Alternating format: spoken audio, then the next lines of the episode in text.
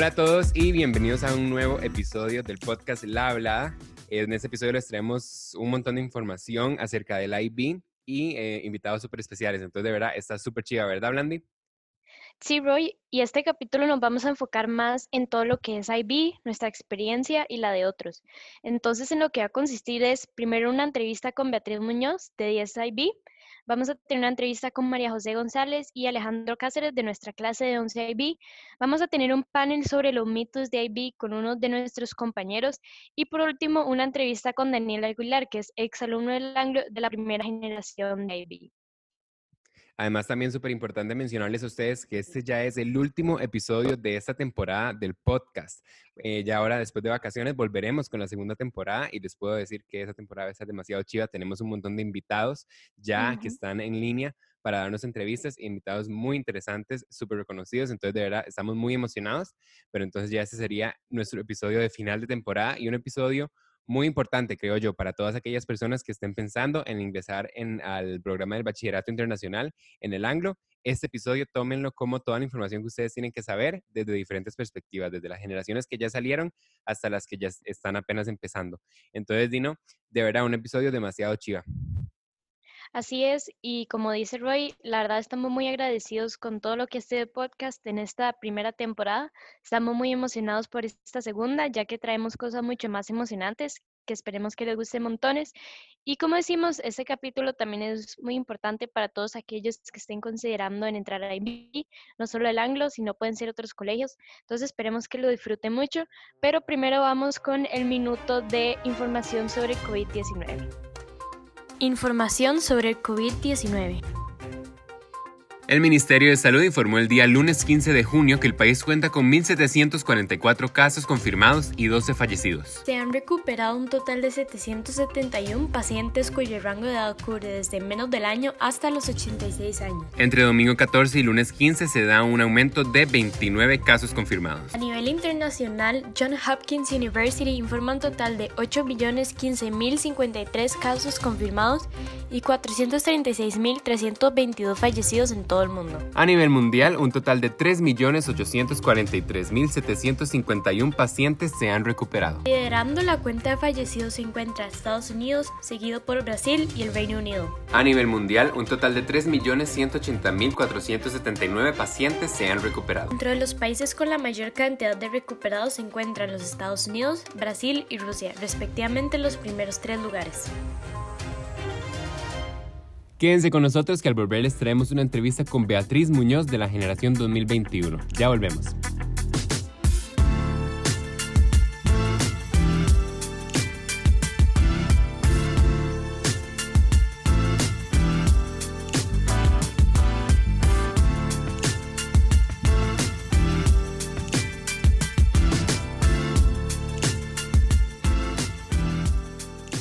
Bueno, en este momento estamos con Beatriz Muñoz. Ella es estudiante de décimo año de la clase del IB y nos acompaña en este momento para hablarlos de ese tema acerca del bachillerato internacional. Beatriz, muchas gracias por acompañarnos hoy.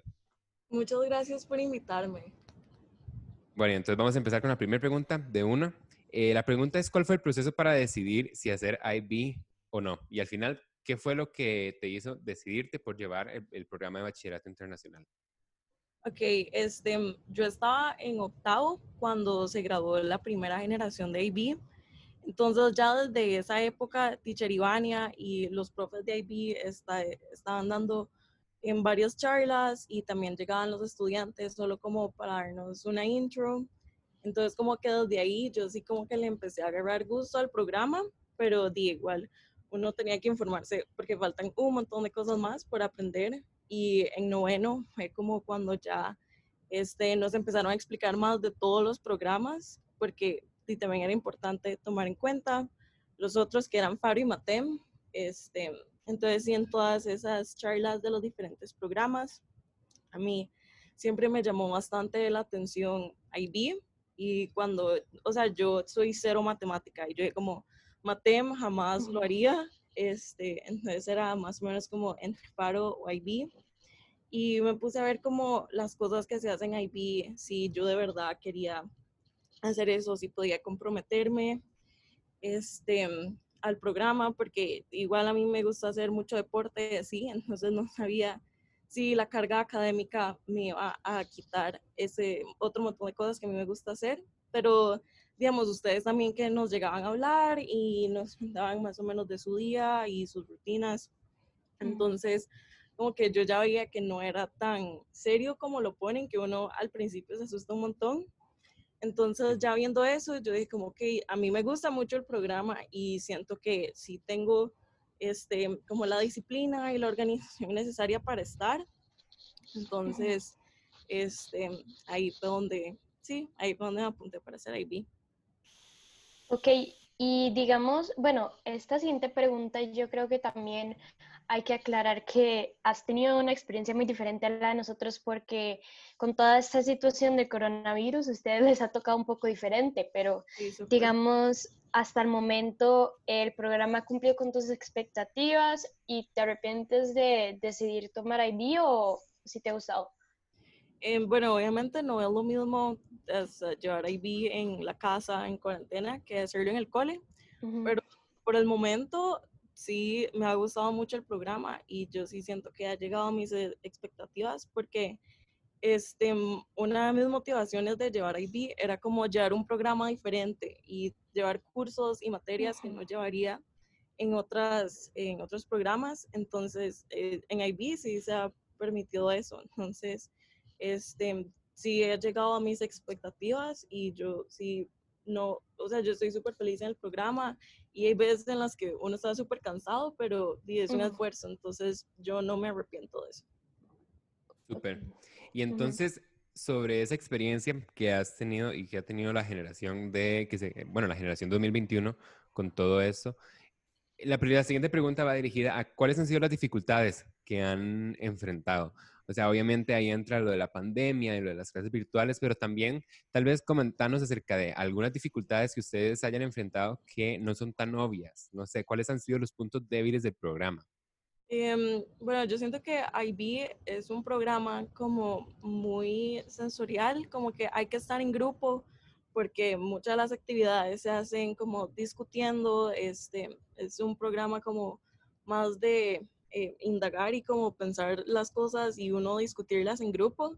Entonces sí era como, fue una dinámica súper diferente de pasar a estar en clase y digamos, eh, estar en clase de gestión empresarial y uno sentarse con profe Marco y que todos hablamos a, al día siguiente que estábamos todos en la casa al frente de una compu y a algunos no les servía el internet, otros no se podían conectar. Entonces no es esa misma, este, como em, experiencia que yo siento que sí es muy importante en IB, como eso de discusión entre todos.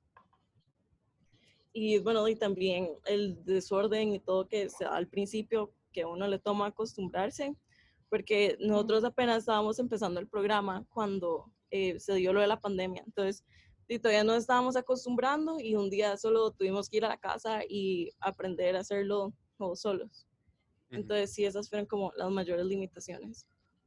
Entiendo. Y después, eh, ¿cuáles han sido las diferencias que has podido ver entre el programa de bachillerato internacional y el programa del MEP o FARO? Ok.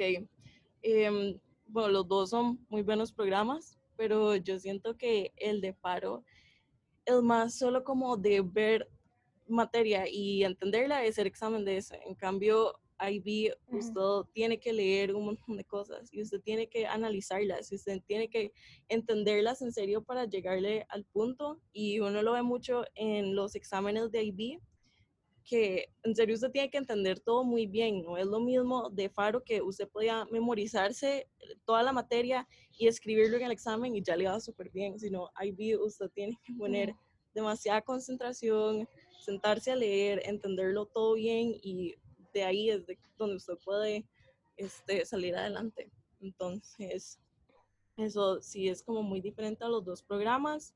Y también este, en IB eh, uno lleva materias que por lo menos aquí en Faro uno no podría llevar, digamos, como gestión empresarial o TDC, que son algo súper de IB, como yo siento que en Faro no hay ninguna materia que eso les pueda parecer.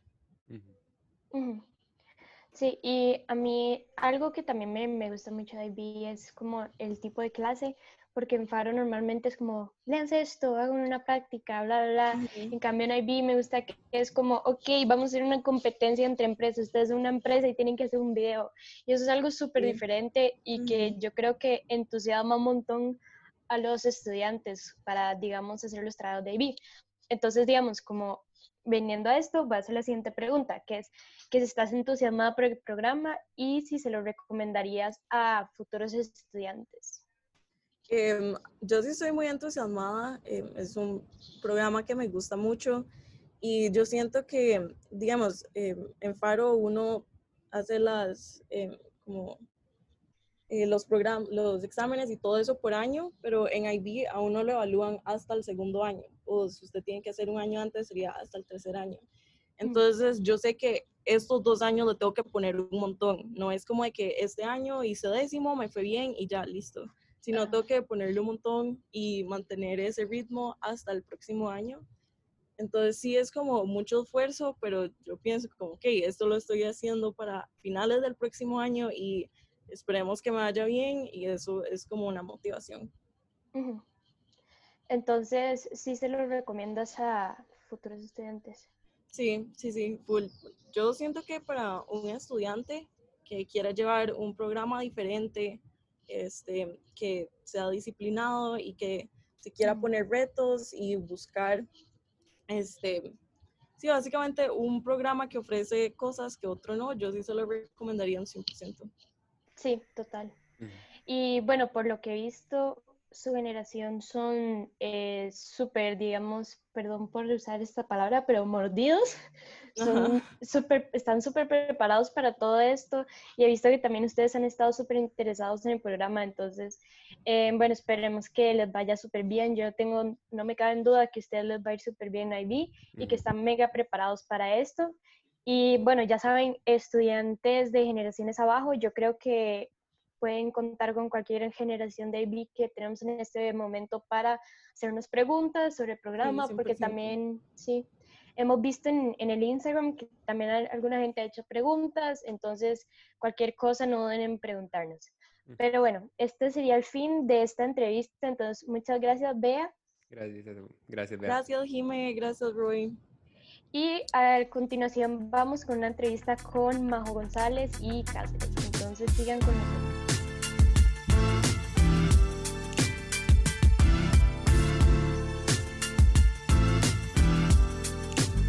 Bueno, gracias por seguir con nosotros y a continuación vamos a tener la entrevista que les prometimos con Majo González y Cáceres. Ellos son compañeros de nosotros en la clase de 11B y nos van a contar un poco sobre eh, cómo manejar el tiempo para actividades fuera del cole al estar en IB. Entonces, Majo y Cáceres, muchas gracias por acompañarnos hoy.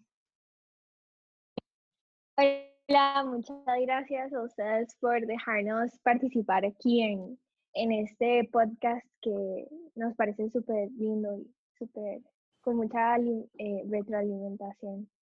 Bueno, entonces igual muchas gracias a los dos por acompañarnos y vamos con la primera pregunta. Entonces, lo primero que queremos es que ustedes dos nos hablen un poco de cuáles son las actividades extracurriculares que ustedes tienen eh, en estos momentos, aunque han tenido durante los dos años de IB. Tal vez empecemos con eh, Majo, que nos ayude con eso. Ok, bueno, eh, obviamente este año ha sido un poco difícil poder llevar a cabo mis actividades extracurriculares por todo esto de la pandemia. Sin embargo, cabe destacar que eh, he tratado de seguir haciendo cositas que me gustan, que más adelante voy a explicar. por más de que no tenga un profe enfrente mío, uno puede como buscar actividades extracurriculares en internet o por sí solo, ¿verdad?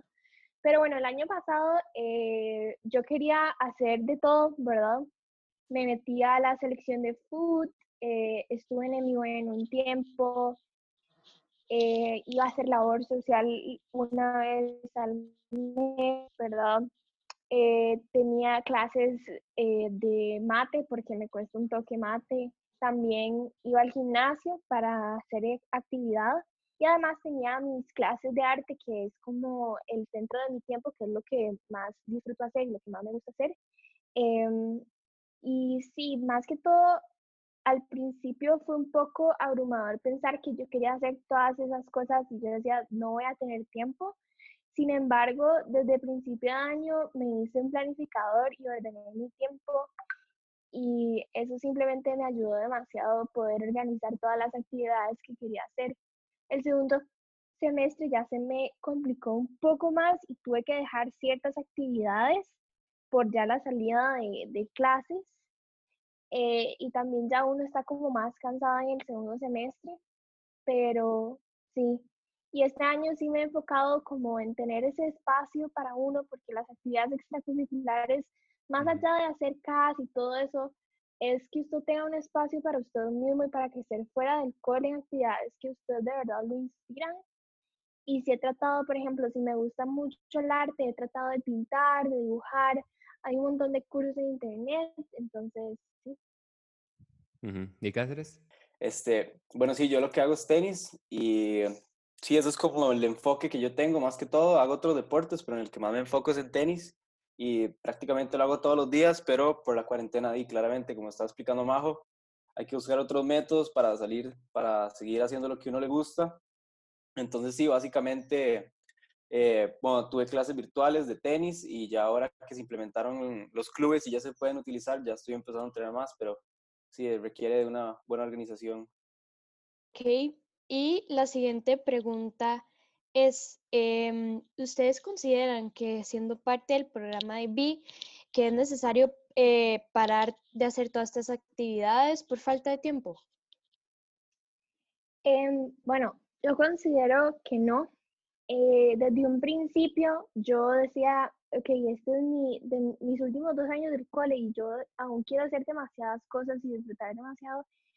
Y al principio hay cierto temor de que uno no logre poder completar todo eso debido a, al cole, a la carga académica y no solo actividades extracurriculares, también salir con los amigos y así a veces las personas pueden creer que no se va a poder. Sin embargo, creo que la organización es esencial para poder eh, realmente eh, llevar a cabo todo esto que uno quiere hacer y también es importante saber que uno jamás debería dejar de hacer algo que a uno le gusta por, em, por el cole, ¿verdad? Debe haber un balance, creo yo. Y personalmente yo me he logrado organizar a nivel de tiempo. Yo establezco horas eh, en las cuales voy a hacer mis actividades y no me paso de esos límites. Y la verdad es que la organización simplemente ha sido esencial para poder llevar a cabo todo esto que me encanta hacer y al mismo tiempo eh, llevar un buen, buenas notas en el programa y poder realizar todo lo que me solicitan.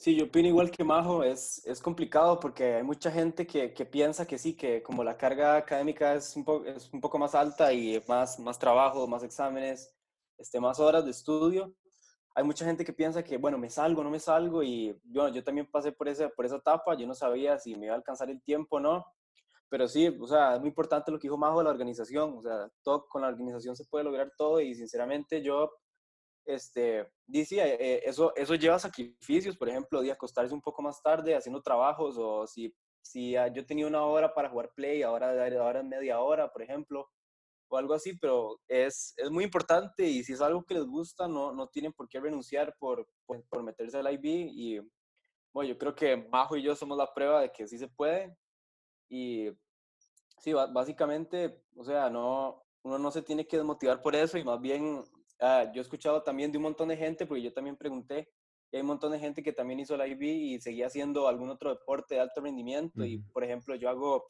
casi todos los días hago dos horas o tres horas, dependiendo. Ahora hago menos por la, por la cuarentena.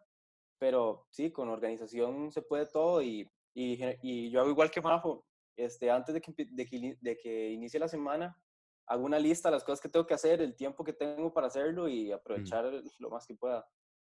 Sí, exacto. Yo creo que, bueno, como dicen ustedes dos, eh, es de organización y esa, la gente tiene que saber, los que nos estén escuchando, tiene que saber que eh, la organización es una habilidad, ¿verdad? Que se va consiguiendo y hay que practicarla y ahí uno se va haciendo mejor como cualquier otra habilidad. Y yo creo que sí es importante eso que dicen ustedes, que eh, con la organización se pueden un montón de cosas y, bueno, como dijo Cáceres, a veces no es decir, bueno, ya no vuelvo a jugar play porque voy a estar en IB y además jugando tenis. No, no, es simplemente, bueno, ya no se juega play tanto porque tengo que dedicarle tiempo a esas otras cosas, pero no significa que uno tiene que eliminar eh, eliminar actividades o cosas, sino que simplemente adecuarse, que yo creo que es algo que conforme uno, bueno, de experiencia, nosotros cuatro, uno cuando inicia el programa se siente medio abrumado, pero después uno ya va consiguiendo esa habilidad de organizarse, que en realidad es una habilidad que a uno le ayuda en, el cole, en la U y en la vida. Pero entonces ya pasemos a eh, la última pregunta acerca de los tips. Entonces, en este momento nos están escuchando estudiantes, inclusive del cole y de otros colegios. Entonces, Majo y Cáceres, ¿qué le dirían ustedes a esos estudiantes que en este momento están en IB o están en otro programa riguroso de colegio y ellos necesitan saber cómo se organizan porque quieren hacer de todo y piensan que no tienen tiempo? Bueno, este, yo diría que que sí, que, que si les cuesta mucho la organización, porque hay mucha gente que, que, que, digamos, que no se mete al IB o algo así, o si se mete, tiene miedo por, por la falta de organización, porque como dijo Roy, eso es una habilidad. Entonces, que estén, seguros de, que estén seguros de la decisión que van a tomar, pero que también entiendan de que, este, o sea, sí, conlleva un sacrificio, pero el deporte también, bueno, el deporte también otra, cualquier otra actividad extracurricular es, es útil porque lo ayuda a despejarse a uno y eso es, eso es algo que a mí me gusta mucho el tenis porque si uno se dedica solo al colegio, uno puede llegar a, a, tener mucho estrés y eso, eso pasado al inicio de la cuarentena. A mí me pasó porque como no pude hacer ejercicio, eso se me acumula el estrés y la ansiedad. Entonces, sí, los tips, yo creo que mantengan, mantengan una actividad extra, extracurricular, lo que sea, que, que les libere la mente y que los haga respirar y, y olvidar los deberes que tienen que hacer para luego y ejecutarlo de la mejor manera posible. Y, y no, yo mi consejo, mi consejo más, como, más importante es que si, si en serio tienen pasión por algo, que no tienen que, que, no tienen que renunciar solo por, por entrar al IB. O sea, así se puede. Eh, bueno, principalmente tomando en cuenta algo que eh, a veces nos podemos podemos dejarlo de lado es hacer algo que a uno lo apasione y realmente le libere la mente. Muchas veces en esta buscamos hacer actividades extracurriculares que nos traigan luces para nuestro currículum. Sin embargo, ustedes deben saber que muchas universidades y casi que todas las universidades a nivel mundial buscan que usted haga algo que lo apasione y no que tenga un currículum gigante lleno de cosas que a usted realmente no le gustan.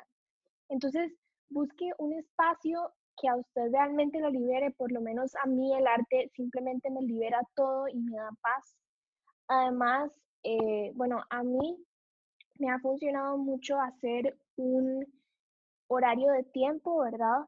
En el cual yo digo, voy a trabajar por una hora en esta actividad, no puedo pasar del día tal para hacer este otro proyecto. Hagan un, un horario de tiempo y digan, ok, bueno, hoy de 4 a 5 voy al gimnasio, yo sé que de 5 a 6 me baño, como, em, no sé, me relajo un rato, veo mi celular, pero yo sé que a partir de 7 a 8 y de 8 a 9 voy a trabajar en lo que tenga que hacer y ya a las 9 se acuesta y no siga más. Ordene su tiempo, que es algo eh, súper importante y establezca cierto tiempo para realizar cada una de las cosas que tiene que hacer. Además, a mí me ha servido demasiado hacer como un to-do list eh, para poder organizarme con tiempo y poder planificar con tiempo lo que yo, lo que yo quiero hacer. Y es importante que ustedes dentro de ese to-do list o dentro de esa planificación de tiempo tomen en cuenta estas actividades, tomen en cuenta un tiempo para descansar, o, o, así. Entonces, por lo menos esto es algo que a mí me ha funcionado mucho, planificar conforme al tiempo, establecer límites los cuales voy a usar y eso además me reta a mí para eh, ponerme las pilas, para poder estar eh, bajo más presión y creo que por lo menos a mí me ha funcionado mucho y espero que a ustedes también les funcione. Sí. Y voy para también agregar algo que siento que yo creo que lo más importante, que es este, la motivación, porque uno sin motivación, uno no, no, no, no puede, digamos, como alcanzar las metas que uno quiere, entonces sí es muy importante como mantenerse siempre motivado. Eso, eso más que un tip es como para la vida, porque si uno no hace algo con, con todas las ganas, no, a veces yo, yo digo que ni siquiera vale la pena hacerlo. Entonces, que estén muy seguros de sus decisiones y que si van a tomar esa decisión, sea por, por un bien que les va a servir en un futuro y que, bueno, que sí se puede con la organización, que esa es, esa es la clave principal, yo creo, de todo esto. Em, bueno, sí, yo iba a decir algo de eso, pero yo creo que ellos dos acaban de decir todo lo que es necesario. Em, no significa que se tienen que alejar de sus actividades, simplemente poder organizarse bien y comprometerse a todo este sacrificio. Pero estoy segura de que si usted tiene una mentalidad, lo puede lograr perfectamente. Pero bueno, Sí, exacto. De verdad, muchas gracias Ale y Majo por acompañarnos en este episodio. Estoy seguro que le han ayudado a un montón de gente, entonces de verdad, muchísimas gracias. Y a los que nos están escuchando, quédense con nosotros porque al volver después del corte les traemos un panel con estudiantes de nuestra clase, de otros, en donde vamos a hablar igualmente del IB, pero ahora el enfoque no van a ser actividades extracurriculares, sino va a ser vida social y eh, todo lo que implica eso, llevándolo con un programa tan riguroso académicamente como la IB. Así que quédense con nosotros, ya volvemos.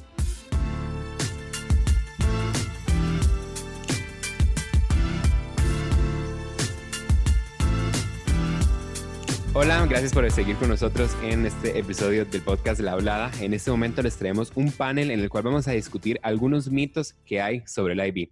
Para esta discusión contamos con la presencia de Ignacio Rivera, él es estudiante del 11 IB. Hola, hola, muchas gracias por la invitación.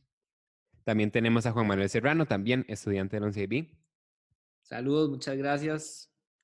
Tenemos también a Mauricio Cubero, igual, del 11IB. Buenas, buenas. Sebastián Elliot, igual, del 11IB. Buenas, un gusto, como siempre, estar aquí. Él es amigo del programa, como ustedes bien saben, y Sofía Poveda, también del 11IB. Hola, gracias por invitarme. Entonces, sí, para pasar a la primera pregunta es, bueno, mucha gente cuando está decidiendo si hacer IB, tiene muchas preguntas sobre cómo eso le va a influenciar en la universidad. Entonces, un mito que la gente piensa es que IB solo sirve para la gente que se quiere ir a estudiar a otro país. Entonces, yo creo que Pov y Juanma nos pueden responder esta pregunta. Si quieren, podemos empezar por Pov. Ok, sí, bueno, yo lo que creo es que depende demasiado del enfoque en que usted se vaya a orientar, pero principalmente IB lo que pretende es fomentar una enseñanza diferente, es decir, es un tipo de enseñanza que te hace, ah, no sé, como habilitar habilidades de redacción, de indagación, de oratoria y demás que te van a funcionar para cual sea tu orientación en un futuro. Entonces, realmente no es cierto eso de que usted hace IB para estudiar en estados o que usted hace IB para estudiar en alguna universidad de Europa. Eh, en realidad, usted puede utilizar IB simplemente para poder eh, reformular su método de enseñanza y para expandir su conocimiento desde una manera diferente, una perspectiva distinta. Y bueno, por ejemplo, en mi caso, yo nunca he tenido intención de estudiar afuera. Yo soy team de la Universidad de Costa Rica, definitivamente. Es mi universidad soñada y es donde yo pretendo entrar. Y yo de inicio sabía que esta iba a ser la situación, entonces en realidad me metí a IB solamente con el propósito de poder desarrollar habilidades que jamás hubiera podido desarrollar estando en el programa del MEP. Mm. Juanma. Bueno, yo siguiendo un poco la línea de Pop, yo siento que definitivamente IB es para aquella gente que quiera estudiar aquí o que quiera estudiar afuera. Y, yo en lo personal lo veo más que, bueno, yo obviamente, o sea, yo tengo esa meta de, en algún momento salir a estudiar afuera, pero más que eso, hay que verlo como, o yo personalmente lo veo como una oportunidad de crecimiento personal por todo esto que hablaba Pop de las habilidades que uno desarrolla mediante el programa. Por más que, que el IB sea, mm, o sea, que sea mayormente reconocido a nivel mundial, eh, no, no quiere decir que, sea, que esto me va a llevar inmediatamente a, estudiar afuera. O sea, obviamente eso es una meta que mucha gente puede tener, pero no es el enfoque. Entonces hay que verlo como que es una oportunidad de crecimiento personal y, sea que quieren estudiar aquí o, que quieren estudiar afuera, es, es, una oportunidad justamente de desarrollar un montón de habilidades. Sí, es muy importante lo que dice Juanma, que, que IB, a veces mucha gente se cierra en que es únicamente un programa para estudiar afuera, pero en realidad no, hay muchas habilidades que uno desarrolla en el programa que ya sea una U aquí de nacional o internacional, siempre se van a aplicar. Pero entonces pasemos a la siguiente pregunta, que sería este mito que la gente dice, la gente que está en IB no tiene vida social. Y yo creo que podríamos traer a Rivera y a Mao a responder esta pregunta. Tal vez Rivera, empezar. Ok, Mae, sí, este, nada, si le soy sincero, la pura verdad, este, eso era uno de los problemas más grandes que yo tenía antes de, ¿verdad?, decidir si meterme IB o no. Digamos, yo tenía ese miedo, digamos, que a mí me planteaban IB y yo decía como que, eh, yo no voy a salir de mi casa, yo voy a tener que estudiar todos los días, los fines de semana van a estar cargados, este, no voy a poder salir, digamos, por lo menos esa como de andar saliendo con mis amigos y eso va a ser como más limitado y todo eso. Y eso la verdad me dio como mucho miedo al puro principio, pero la pura verdad eso es completamente un mito. Este, digamos, los días que no he salido es porque simplemente no quiero, no es porque no, es porque no puedo. Porque la pura verdad, digamos, yo salgo cuando yo quiera, digamos, a pesar de que obviamente es cargado el, programa y todo, y yo, digamos, sí he tenido que hacer muchos trabajos y todo. Este, de, nunca, nunca, la verdad es que nunca ha sido como un obstáculo algo así, como una limitación que yo no pueda llegar a salir de mi casa. Si yo quiero salir un viernes, yo salgo sin ningún problema. Entonces, eso sí es algo que no hay que preocuparse del todo. Eso, uno sale y simplemente no, no es como que sea ningún problema ni nada así. Entonces, yo creo que eso sí completamente es un mito y lo puedo decir por experiencia propia. ¿Y Mau? Bueno, yo em, no estoy totalmente de acuerdo con el hecho de que uno no pierde nada de vida social al estar en IB. Digamos, yo en estos dos años, bueno, hace casi dos años que, que llevo en IB, he disfrutado más de lo que he logrado disfrutar en todo el resto del colegio. Y de hecho, eh, siento que cuando, cuando salgo, disfruto todavía más por el hecho que, que pasé trabajando duro toda la semana y, y tuve trabajos grandes y cosas así que me estresé bastante. Cierto. Llegar un, un viernes o un fin de semana y salir es todavía el doble de como gratificante. Y más bien, o sea, si- siento que sí, ah, o sea, no cambia nada el hecho de, estar en IB o no. Es cuestión de, de organizarse y poner de como eh, prioridades. Sí, exacto. Yo, o sea, opino con Mau, o sea, Mau tiene toda la razón.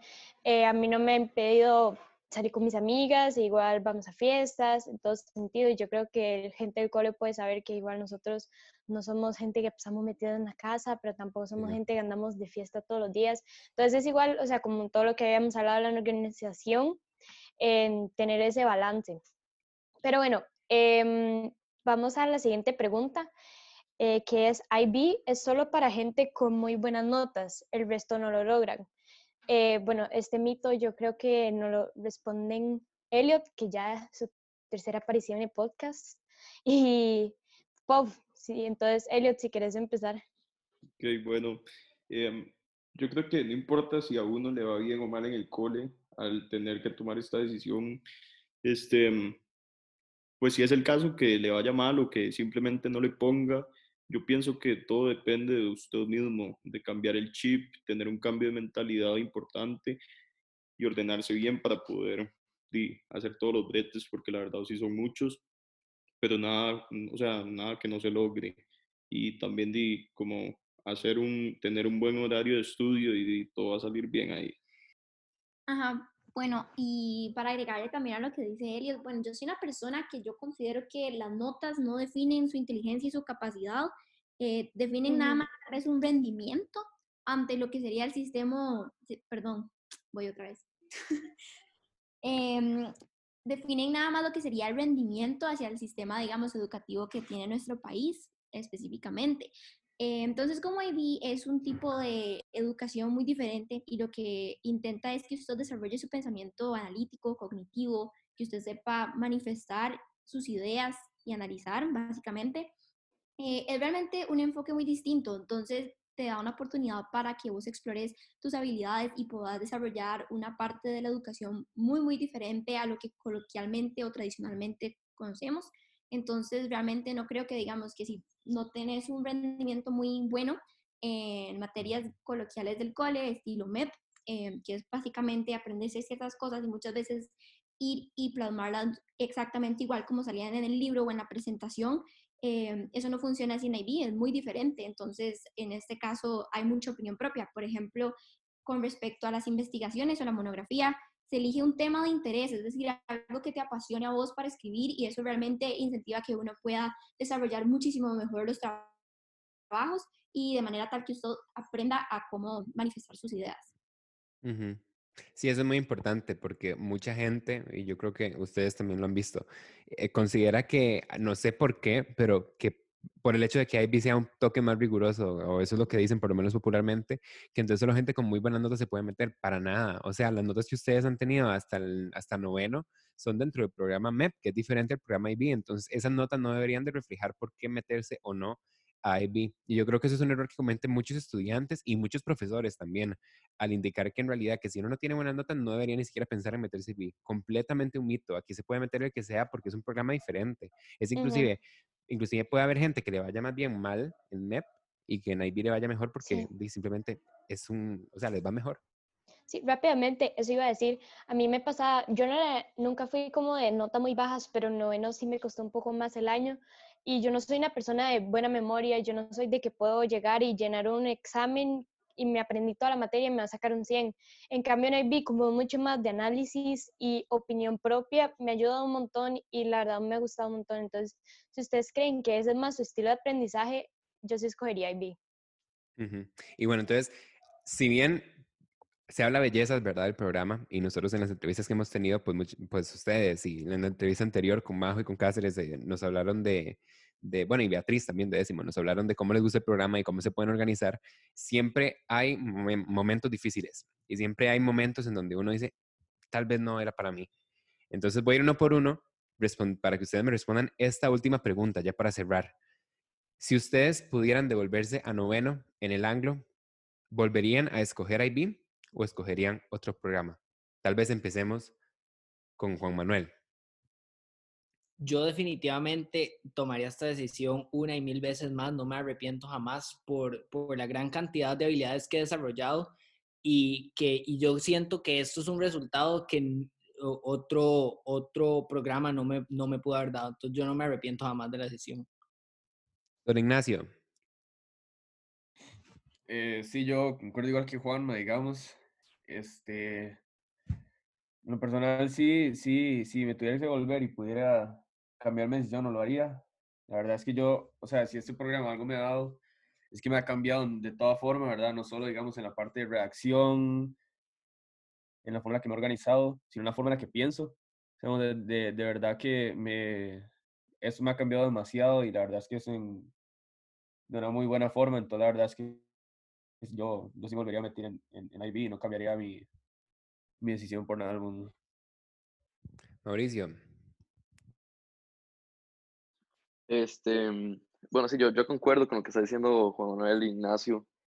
IB cambia la forma de pensar totalmente. O sea, uno, uno, digamos, yo en, antes de meterme a me consideraba un poco mediocre y me conformaba con, con lo mínimo posible. Pero IB, o sea, sinceramente me dan ganas de, de, de hacer más y de intentar todavía más y tratar de superarme a mí mismo y al resto con el fin de, de, superarme en como a mi persona. Entonces sí, sí me volvería a meter definitivamente. señor Elliot, Bueno, em, ah, to- todavía al día de hoy sigue siendo una de- decisión que pensaría dos veces, pero yo creo que hasta el momento sí ha valido la pena, por más que han habido dificultades y todo, como en, y como en todo en la vida. Em, creo que todos coincidimos que IB nos ha cambiado, no solo como estudiantes, sino también como personas mediante su programa CAS. Entonces, la verdad, sí estoy muy satisfecho con mi decisión y sí lo volvería a hacer en caso de que no, quedara, de que no quedara claro. y por último, Sofía. Ah, bueno, esa pregunta hay que ponerla como en una balanza, ¿verdad? Para analizar realmente las situaciones y las circunstancias, cómo ha sucedido todo y ciertos problemas que nos hemos enfrentado en cuanto a poco la organización tanto del cole como de nosotros. pero en realidad era un programa muy nuevo, nosotros sabíamos que éramos la segunda generación que íbamos a salir, digamos, con este programa, y yo todo al final de cuentas tomé la decisión y no me arrepiento de haberla tomado porque yo sabía lo que venía, que era algo demasiado nuevo, sumamente diferente, y al final de, cuentas, a pesar de toda la adversidad que hemos vivido en estos dos años, em, las habilidades que yo he logrado desarrollar y como dicen también mis otros compañeros, jamás las hubiéramos desarrollado de la otra forma, de ninguna otra manera, y siento que nos da como, por así decirlo, un plus, no solamente para ahorita que vamos para la universidad, sino para la vida en sí, con nuestro análisis, digamos, de pensamiento crítico, de siempre aprender a ver ambas partes, perspectivas de todo, ser personas de mentalidad abierta y simplemente tener tantas habilidades que jamás hubiéramos desarrollado de ninguna otra forma. Entonces, no me arrepiento. Sí, no, si esa pregunta fuera para mí, yo también, o sea, me volvería a meter. IB mm, creo que mucho más que un programa y yo creo que eh, el simple hecho de que las clases las disfruto más que una clase, que una clase normal, así como magistral, yo creo que eso ya vale toda la pena el mundo. Bueno, yo quiero agregar a esto que coincido con todo lo que ellos han dicho. Todos dijeron algo que para mí es súper importante y es, o sea, que IB no solo nos ayuda a crecer como personas, como estudiantes, sino que nos ha abierto las puertas a un montón de oportunidades. Y yo, la verdad puedo decir que esta fue una de las mejores decisiones que he tomado en mi vida porque IB me ha impactado un montón, no solo como dicho como estudiante, sino como persona. Yo creo que esta clase ha sido la que más ha tenido un impacto en mí Em, yo ahora puedo confiar en cualquier persona de la clase, todos se hicieron mis amigos y yo sé que voy a salir con 16 amigos más en quien puedo confiar y he estado súper feliz con esa decisión. Y asimismo nos ha dado oportunidades gigantes como, por ejemplo, Roy y yo no podríamos estar haciendo este podcast si no fuera por IB, por CAS. Entonces, em, con eso estoy súper agradecida. Entonces, yo de fijo volvería a escoger este programa y también quiero aclarar que mm, todas estas opiniones no les estamos mintiendo, no les dijimos digan algo lindo de Bill, les dijimos digan su opinión más sincera sobre el programa, pueden decir lo que quieran. Entonces, em, esto es lo que, esta es nuestra opinión y esperemos que les ayude un montón si ustedes van a tomar esta decisión pronto. Entonces, sí, muchas gracias. Em, entonces, ya esta sería la conclusión para nuestro panel de conversación de IB. Entonces, muchas gracias a cada uno de ustedes. Entonces, eh, quédense con nosotros para seguir con nuestra entrevista con Daniel Aguilar.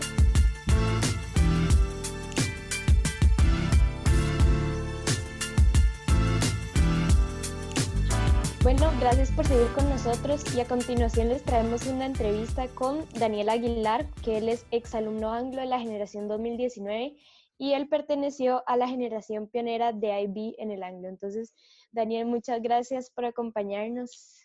Hola, hola, ¿todo, todo bien? Muchas gracias por invitarme. Bravo, Daniel, de verdad. Y entonces lo que queremos traerles a ustedes, lo que los que nos escuchan, es una opinión de cuál fue la experiencia que tuvo la generación pionera, la generación 2019, con el IB. Entonces, Daniel nos va a ayudar con eso, de verdad. Bueno, nuevamente, muchas gracias por acompañarnos. Y Daniel, empecemos con la pregunta hoy, ¿verdad? Contanos cuál fue tu experiencia con IB en el anglo.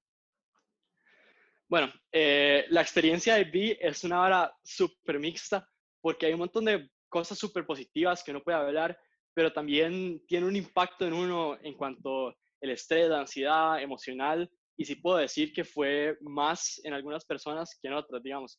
Yo no lo sentí tanto, tal vez hacia los exámenes finales, el aspecto emocional sí, sí lo golpea a uno, pero realmente uno, yo siento por lo menos que uno aprende un montón de cosas que lo ayudan a uno a crecer un montón como persona y como estudiante. Y la segunda pregunta es como, digamos, ¿cuáles fueron los aspectos positivos y los negativos que vio en IB? Lo, lo, más positivo que, que, yo vi es que uno, uno aprende a hacer las cosas a un nivel de exigencia eh, que me parece fantástico, digamos. Uno trata, o sea, uno realmente lo hace ir más allá en el colegio y, y eso le paga montones cuando uno va a la U, digamos. He visto trabajos de, de varios compañeros de la U que realmente, o sea, dan, dan, dan miedo. O sea, obviamente no son todos, pero uno sí realmente llega, llega bastante preparado. Digamos, la redacción es de las primeras cosas que uno aprende.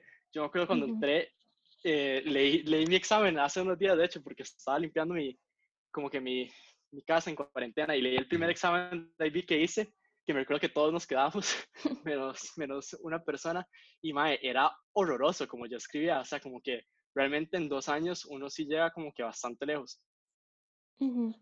Y, y bueno, con, con los aspectos negativos, la cosa es que uno, o sea, realmente el estrés sí es un factor muy grande cuando uno está hablando de IB.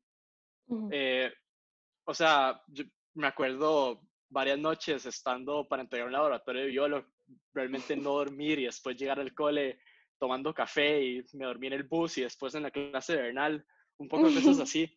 Pero, pero siento que más bien es como un adelanto porque es un ritmo de trabajo que, bueno, por lo menos en mi corta experiencia en la U, ha sido así, digamos, uno lo pone realmente a bretear fuerte y, y digamos, es un buen adelanto, uno ya sabe como a qué se está metiendo.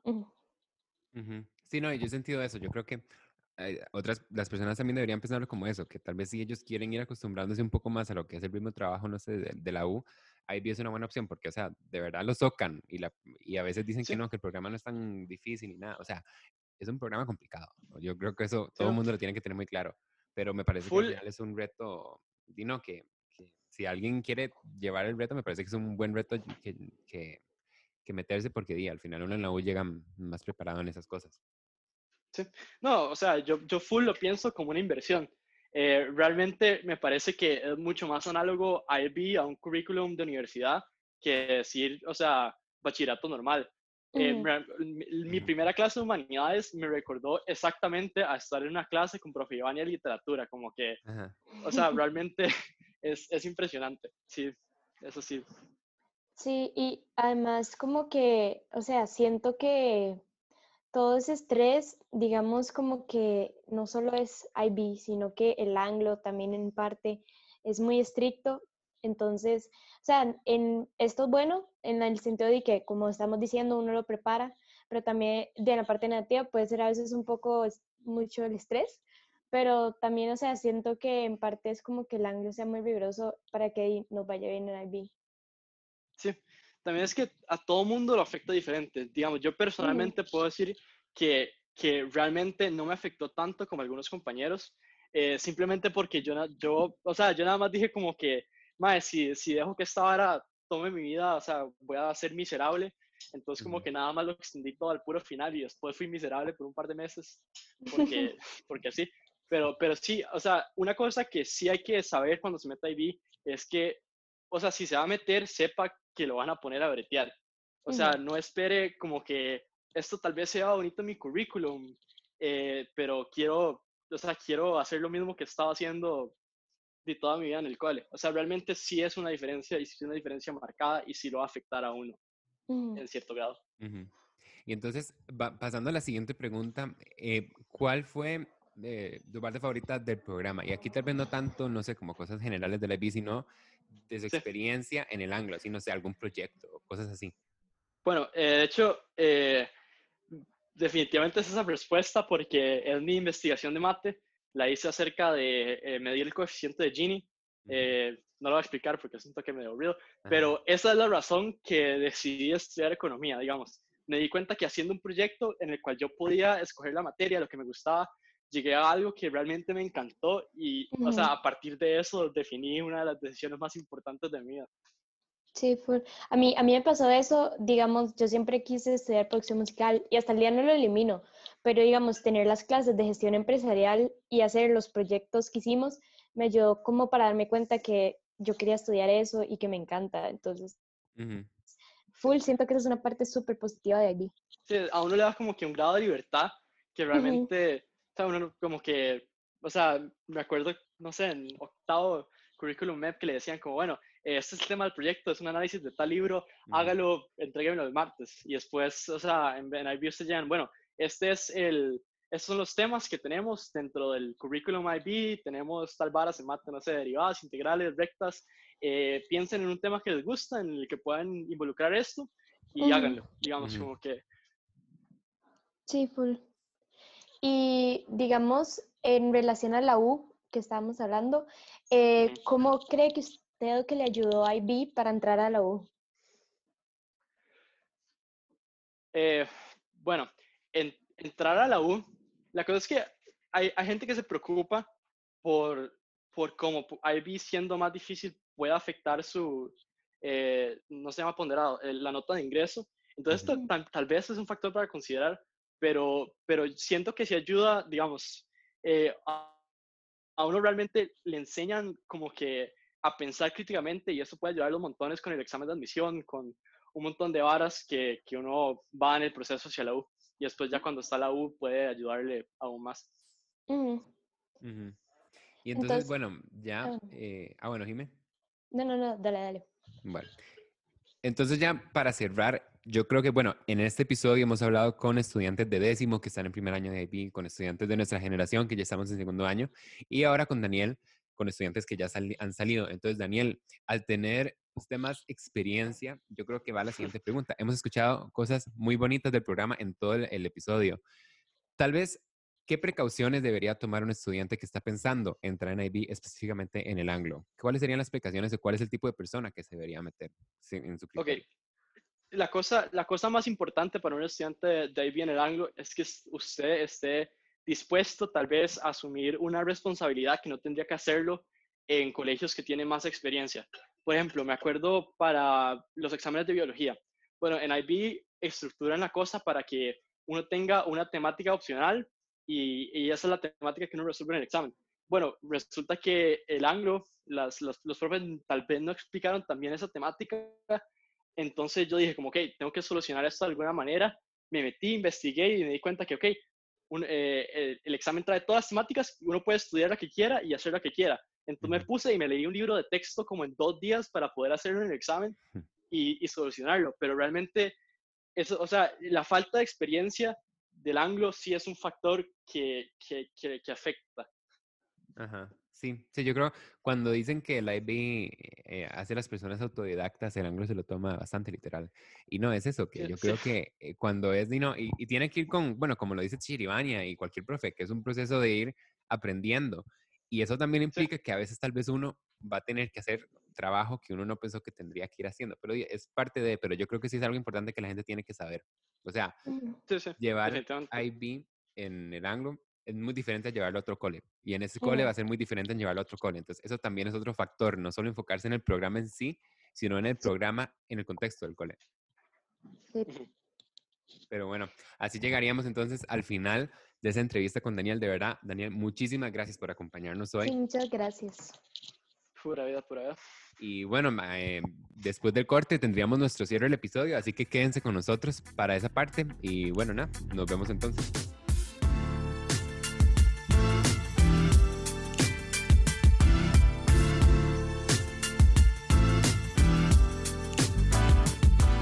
Bueno, ya venimos aquí al final de este final de temporada del podcast La Hablada. Eh, como ustedes vieron, entrevistas y paneles de gente de IB que a ustedes les dan su, experiencia. Y entonces, Dino, o sea, lo que sería, lo que podemos agregar Blandy y yo ya lo dijimos en las entrevistas y en los paneles, entonces no, no tenemos mucho que hablar ya de ese contenido. Lo que sí podemos hablar es que ojalá ustedes puedan tomar esa decisión bien informada, que tengan toda la información. Eh, también queríamos decirles que di, todas esas personas que estuvieron en este episodio y en especial Blandy y yo estamos a su disposición. Si tienen cualquier pregunta acerca del programa, acerca de cualquier cosa, se nos pueden acercar, de verdad. Eh, este episodio funciona para eso, para darles información, pero si ustedes requirieran de más, aquí estamos todos para servirles. Entonces, de verdad, eh, todo que sea para que ustedes tomen la mejor decisión para su futuro. Así es, y en relación a que este es nuestro último capítulo de la temporada, estamos, la verdad, súper agradecidos con todo lo que hemos logrado en estos episodios. Hemos aprendido un montón y también nos hemos informado de cosas que tal vez eh, nunca habíamos pensado que íbamos a aprender, pero la verdad estamos súper agradecidos por tener esta experiencia. También quería darle gracias a todo nuestro equipo que últimamente nos está ayudando un montón con todo lo que es Instagram, entrevistas, organización etcétera. Entonces, Marisolís, Macha y Emilia, se los agradecemos un montón Sí. por todo este apoyo. Y asimismo, todo el colegio, los profesores, todo el equipo que nos ha ayudado y nos ha apoyado en este proyecto, lo agradecemos un montón y con nuestras familias y todas esas personas que también nos escuchan. Sin esto, usted, sin ustedes todo esto no sería posible. Entonces, estamos muy agradecidos y esperemos que disfruten mucho esta temporada para venir con más fuerzas para la segunda. Exacto. Entonces, yo creo que es un gran agradecimiento a toda la comunidad anglo, de verdad, o sea, a todos los, los estudiantes, bueno, desde nuestros compañeros de clase hasta los estudiantes de diferentes generaciones del anglo de ahorita, hasta los exalumnos, ¿verdad? Que ya están en la U, que con muchísimo gusto llegaron y nos ayudaron, de verdad, estamos súper agradecidos porque, o sea, con el apoyo de toda la comunidad logramos traerles a ustedes un podcast y un programa que nosotros de verdad creemos que ha sido todo un éxito de información muy variada y de tips y de maneras en que nosotros en cuarentena que estamos, eh, continuamos con lo del COVID-19, quedándose en casa, nosotros podemos seguir conectados como comunidad y dar tips y pues no sentirnos tan solos, porque a veces es muy fácil caer en eso, pero yo creo que este podcast a muchas personas, o por lo menos definitivamente hablando y a mí, nos ha ayudado para eso, para seguir activos mientras estamos en casa y Dino, hacer un, un servicio que esperemos que a la gente le guste. Exacto, entonces ya saben, muchas gracias y esperemos verlos el próximo mes cuando volvamos con la segunda temporada. Felices vacaciones a todos.